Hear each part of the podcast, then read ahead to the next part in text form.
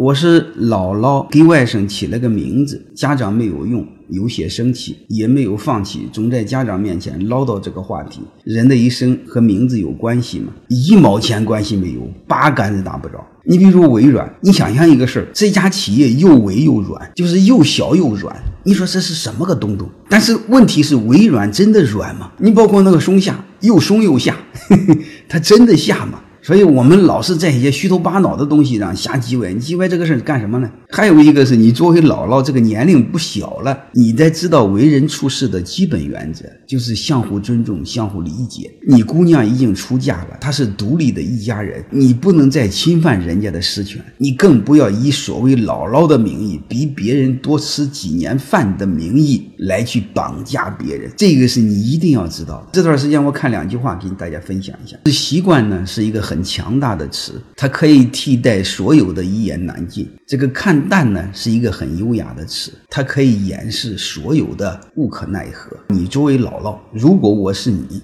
我一定是睁只眼闭只眼，只看好的，坏的也不看。